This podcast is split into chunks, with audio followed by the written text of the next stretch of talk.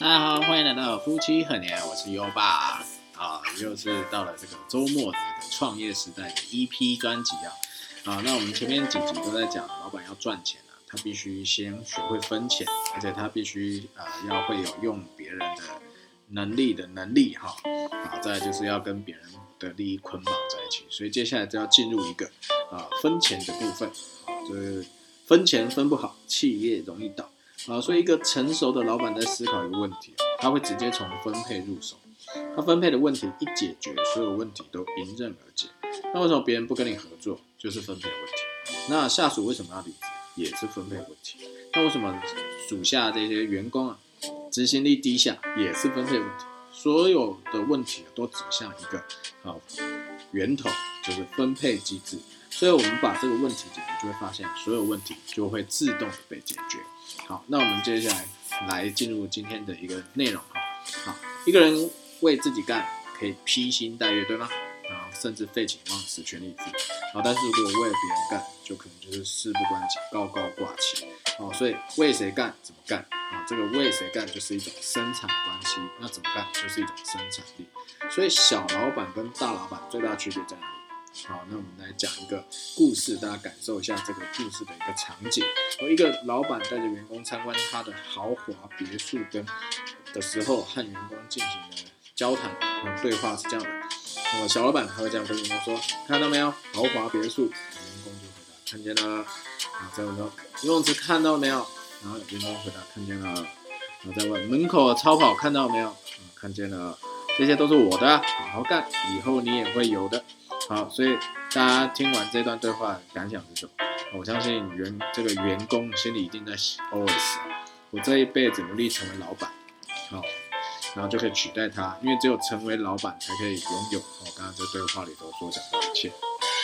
但大老板怎么和员工聊天？我们来听一下，看见没有这个豪华别墅呢？好，看见了。员工这样回答。好，那这个超漂亮的游泳池看见了没有啊？啊，员工说看见了。那那个超跑看见没有？喜欢吗？啊，员工说看见了。啊，这个大老板就跟他讲，就我知道哈，你现在应该单身，还没结婚，对吧？啊，所以你只要好好的干啊，好好的努力啊，达成这个年度的目标。刚刚你看到这些都可以拥有。啊，所以这个员工听完以后啊，他一定会拼老命的去达成目标，对吗？哦，所以听完这两个呃大老板跟小老板和员工的对话啊，有什么感想呢？因为很多人没有办法把这个事业做大，是因为他没有办法把自己利益跟别人利益捆绑在一起，没有办法让别人和他共享利益啊。最主要就是他的思想上，好不行，格局不够大，自私自利，所以没有办法让更多的优秀的人被自己所用。所以，呃，这样来看一下，生产力就会决定生产关系，生产关系反作于生产力啊，这有点绕舌哈。那简单的说呢？啊，很多老板自己干活可以，自己的生产力可以，但是无法让员工提升生产力。为什么呢？因为当老板人通常觉得自己是很能干的，就是代表生产力是很强。那他觉得为别人干呢，啊，就是拿的少，啊，这就是一种分配，啊，分配的少；为自己干拿的多，啊，就是分配的多，啊，所以决定自己去当老板，啊，帮自己干，啊，这样赚的都是自己的啦，因为赚多赚少都是自己的。不干不行，哦，所以刚开始的时候还不错啊，因为企业小嘛。但是随着企业啊越来越成长，越来越大，那他不可能自己干完所有的事情，很多事重要事情就必须找其他人啊，甚至需要人才来帮忙做跟管理。那这时候公司里最有生产力的人可能就不会只有一个老板啊，不不会只是老板一个人了。很多优秀员工其实也是生产力的一个部分哈。他们也希望透过更合理的这种生产关系啊，其实就会分到更多的钱啊。但是很遗憾的是，很多老板没有意识到员工这个诉求，或者是算意识到了这个诉求，但他并没有学会怎么分钱，所以他不懂得如何去调动这员工的这个积极性，然后他就没办法激发这个员工的这个生产动力。所以前面在讲，一个人可以为自己啊努力，可以披星戴月、废寝忘食、全力以赴，但一旦为了别人哈。可能就事不关己，高高挂起啊！好，所以我们必须承认一件事情：人性的自私啊。如果你想要得到你想要的，好，那你必须先让别人得到他想要的。啊，你如果不知道如何分钱，那就没办法让别人给你所用哈。啊，接下来有一个中国历史上一个历史的故事啊，啊，他有一个伟大的人物叫成吉思汗。好，他父亲去世之后，他的家族和部落就开始没落。好，他的母亲带着他的二女儿，好，就是他爸爸第二个老婆，和他们四兄弟生活。那因为到处被人家欺负啊，可是为什么陈金山最后却成为一代天骄？那，为什么可以取取得如此巨大一个成功呢？最主要的原因是因为他做了一件事情，啊，善于让优秀的人为自己所用，赏罚分明。好，他颁布一个道命令说，进攻的时候，如果我第一个向后退，任何人都可以拿剑砍掉我的脚后跟；分享战利品的时候，如果我第一个伸手，任何人都可以拿剑砍掉我的双手。所以这样子的一个军纪严明啊，啊，这只是说明他成功的一个啊一个很小的一个原因。最大的原因是因为他分配制度能够激励人心，所以他士兵就会很勇猛啊。在过去啊。这个草原部落出去打仗的时候，胜利的时候都会有很多战利品。那这种旧的传统的分配方式，就是大多数的战利品都是这个部落的首领所有哈。那剩下的这些小部分呢，才会分给这些参与打仗的一个士兵。但是成吉思汗怎么做呢？他打了胜仗之后，他把大部分的战利品都分给士兵，小部分的归部落所有，然后又在这些小部分中啊，还要对这些有功的。呃，功臣啊，论功行赏。那这样子的情况之下，是不是大家都可以拿？其实他只拿一点点，哦，所以这个士气就会非常高。所以这样子蒙古兵啊，就会非常有战斗力。哦，那因为他这样的一个机制啊，他另外还有一个机制啊，啊，因为第一个攻上城墙的人就会巨大的获得这个啊奖赏，名利双收。所以假设是一个即将被处死的一个死刑啊，或是死刑犯，或是奴隶啊，哦，罪人等等。然后，如果在攻打城池的时候，他是第一个冲上城墙，他就可以恢复自由哦，然后就不会被判死刑，就有重获新生哈。而且重点是还可以有这个奖赏，所以这样的一个激励的模式之下，谁会不卖命的去冲杀呢？所以当时的蒙古人只要一个小小部队就可以快速攻占一座城池的最主要原因，就是因为他们这个分配机制很有杀伤力，士兵为了自己的战。为了自己的战斗，通过这个战斗就拿到最大利益，然后就可以让自己名利双收，甚至照顾好自己的一个家人。所以这这个是其实在讲就是分配机制的问题。好，那再就是成吉思汗，呃，所以我们可以向成吉思汗去学哈。如果我们把赚到的钱大部分分给了团队，好，那因为我们把这些钱分给团队这个整个团队成员，所以团队是不是就很有？战斗力就像成吉思汗、蒙古军的这些部队一样，好，那这样是不是自己就可以变得越来越成功，同时也会很轻松哦，啊，因为这些钱分给他们之后，公司就是大家的，而不是一个人的，因为公司倒了，损失的是大家的，而不是啊老板一个人，所以公司是谁的？如果利益只是老板，公司就成了私私哈，所以只有把这个利益变成大家的，公司才有可能成为真正的公司。好，如果你能够搞透这一点，无论你做什么。都很有机会取得一个巨大的成功，好，但是会有很多人说，公司是我辛辛苦苦创立起来的，钱也是我辛辛苦苦赚来的，那居然要分给别人，我心里舍不得。好，如果舍不得分呢，公司永远都做不到。啊，其实这这段内容会让我想到那个林瑞阳，台湾一个很知名的一个艺人，他后来啊就退出台湾一个演艺圈，去大陆发展。然后，然后我在大陆那一段期间的时候，有看到关于他的一个新闻。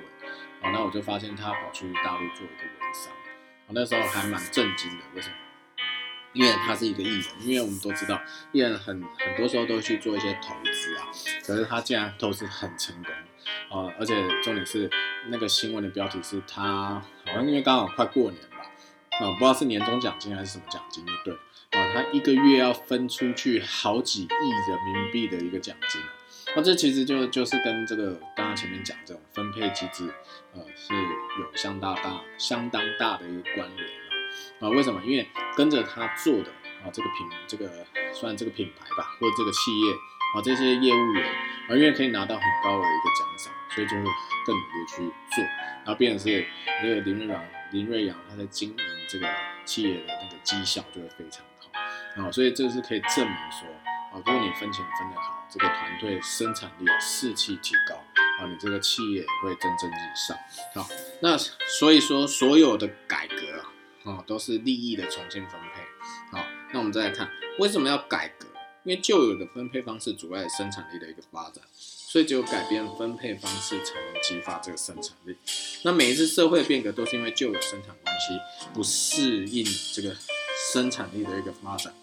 好，那我们回想一下，在最早期有奴隶制的时候，那奴隶主啊拥有这个奴隶的所有权。那奴隶没有人身自由，他们主要就是为了这个奴隶主去干活，啊，不管干多干少，自己都没有分配权，所有的收入都要交给这个奴隶主，然后奴隶主一心情好坏，决定要不要施舍一点给这个奴隶。那如果啊我们是奴隶，会愿意努力的工作吗？好，当然想尽办法去偷懒啊，因为我们的付出和回报是不成正比的，好，干了也是白干，干的越多自己越累。好，那为什么封建制度后来取代这个奴隶制度，而且有效的促进生产力的发展？啊，因为最主要原因是因为在封建社会的这个当中，哈，国王他把这个土地承包给这个农民耕种，农民和国王之间是一种合作的关系，所以国王分配给土地，好，把给农民，好，农民要负责耕种，收成之后，农民给国王缴税，啊，每每亩可能固定要缴多少多少，剩下的都是自己的。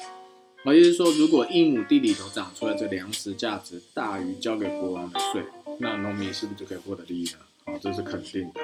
啊，这样就是多劳多得，少劳少得，不劳不得。这样农民的这个积极性一下就被激发，生产力就被释放出来。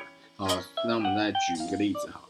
啊，战国时代就是秦国，我们都知道，它原本一开始是一个很弱小的国家，因为它比较呃，就是在我们当初讲的中，哎，应该是现在的呃，算甘肃吧，我记得，就是比较呃黄河再往内陆一点点，然后那边是比较都是比较偏沙漠，比较贫瘠一点的，好，所以比较弱小。后来因为商鞅变法，好，就一下子变成了强国。可是变法到底是什么？好，就是改革。改变了旧有的一个分配方式，导入了战耕机制啊，耕战机制啊。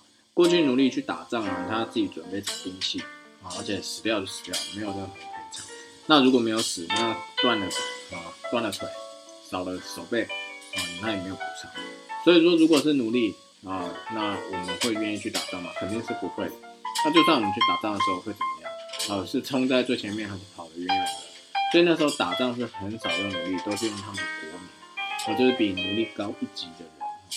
那后来改革之后变成上战场杀敌可以拿到军功，有功者哦就可以获得荣耀，没有功者虽然有富有但是却没有这个荣耀。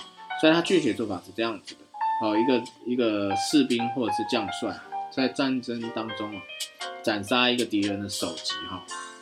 杀死一个敌人，并且割下他这个这个头颅啊，授爵一级，可以当一个呃第一个啊年收入五十担的官。好，那如果你杀两个，就授爵授爵两级，好当一个年收入一百担的官。那最高可以授爵二十级。那想一下，这样的一个激励制度，士兵们会不会非常努力的拼命奋勇去杀敌？肯定是会的。所以过去奴隶们啊，他们在种田主要是给奴隶主。去种，种出来东西都要被奴隶主苛刻拿走啊！那这个奴隶食不果腹，衣不蔽体。那那现在有个机会，哦，可以让那个奴隶脱离这个奴隶身份，变成国民分配土地。然后只要做好，好好的种地，按国家规定缴税。那如果我们是这样的一个奴隶的话，会怎么样？好，分到地的时候，我们是不是超开心的？好，那一定的嘛。啊，所以这样的变革之后会发生什么事？春天还没有到的时候，冬天就会开始耕地。为什么？因为自己越勤劳，收获就会越多。后来秦国之所以能够啊，就是供供给这个百万大军啊，去到处去征战，统一全全国哈，并吞六国，就是因为这个机制功不可没。它改变了生产关系啊，解放了这个生产力。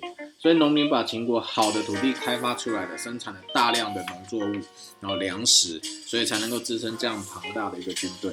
同时也激发无数人去参军，获得更好的名利啊。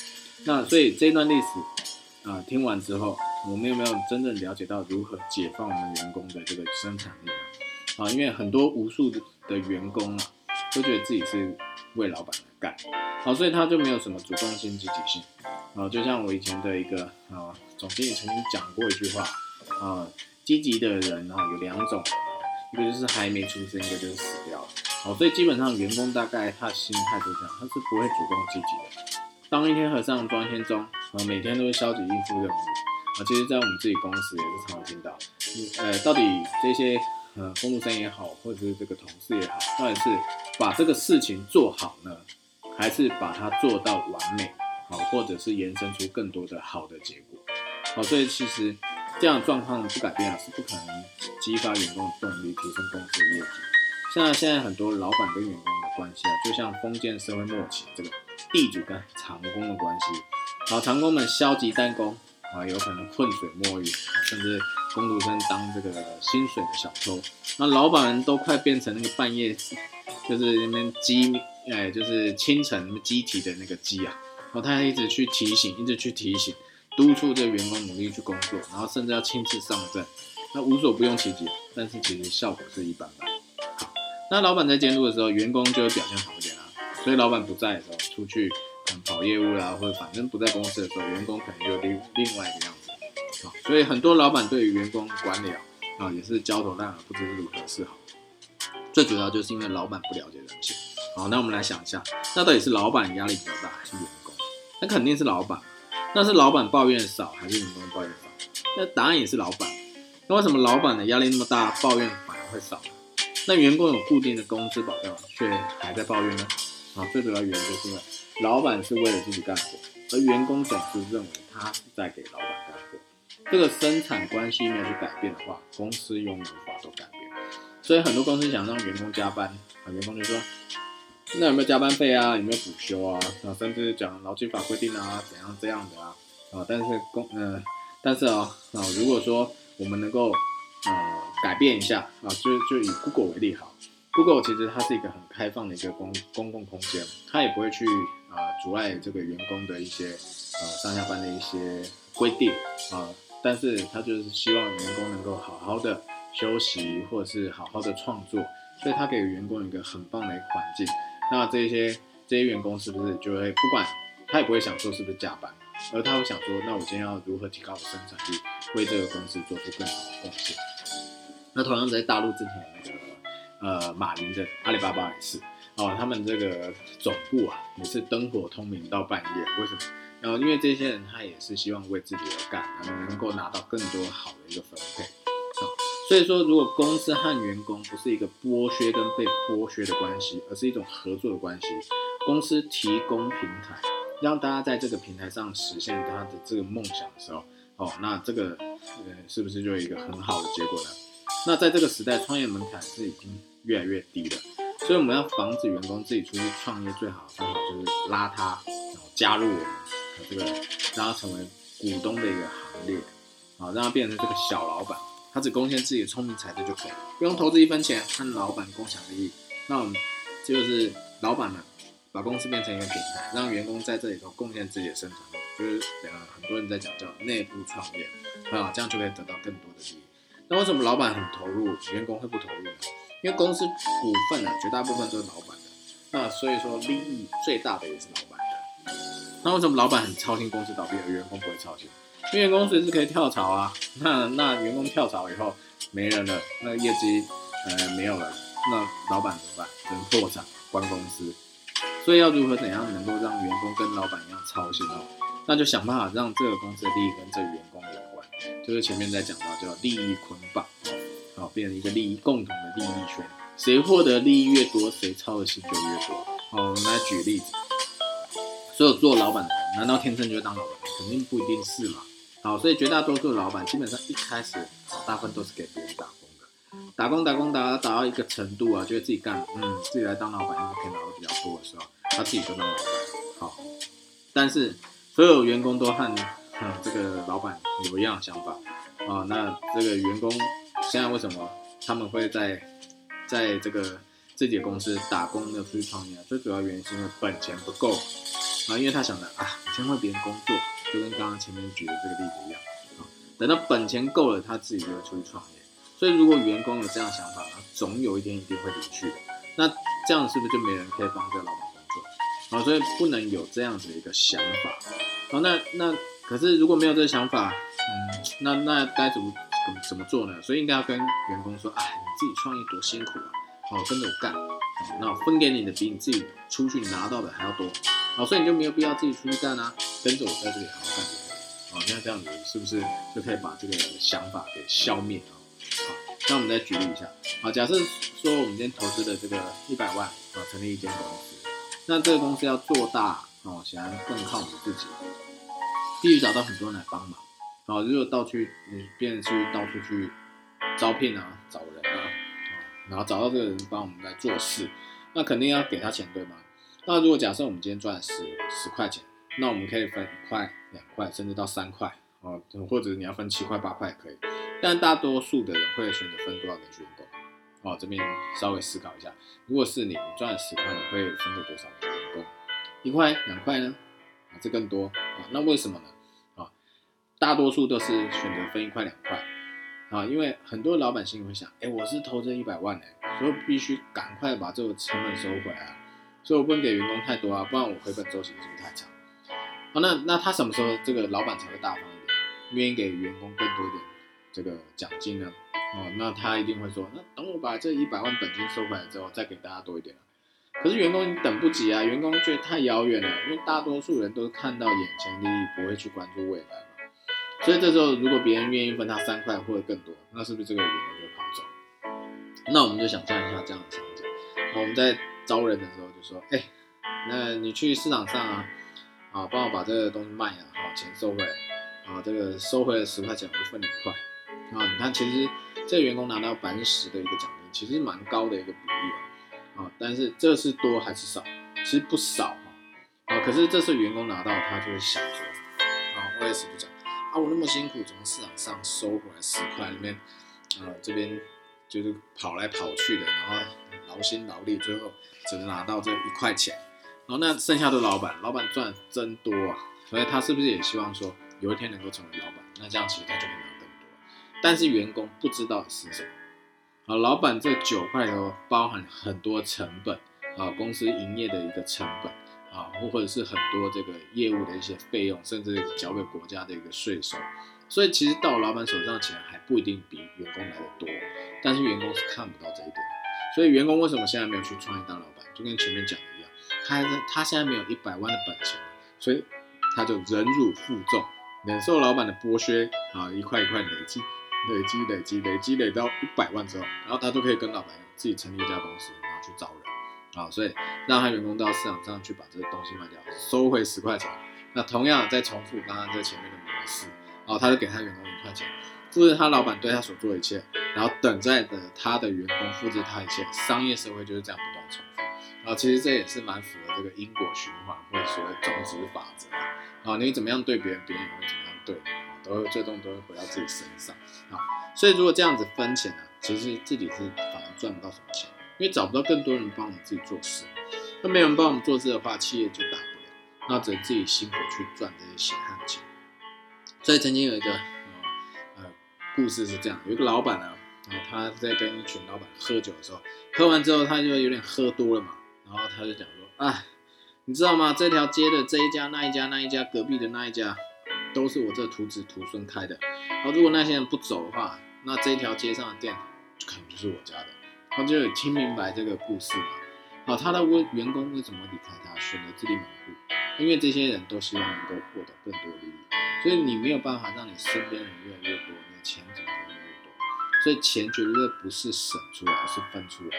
所以我们同样的啊，这个前面这个一百万创业的故事，我们再重新啊，嗯，就是重新再去演示一次啊，好，一样，一百万开一家公司，然后找到人。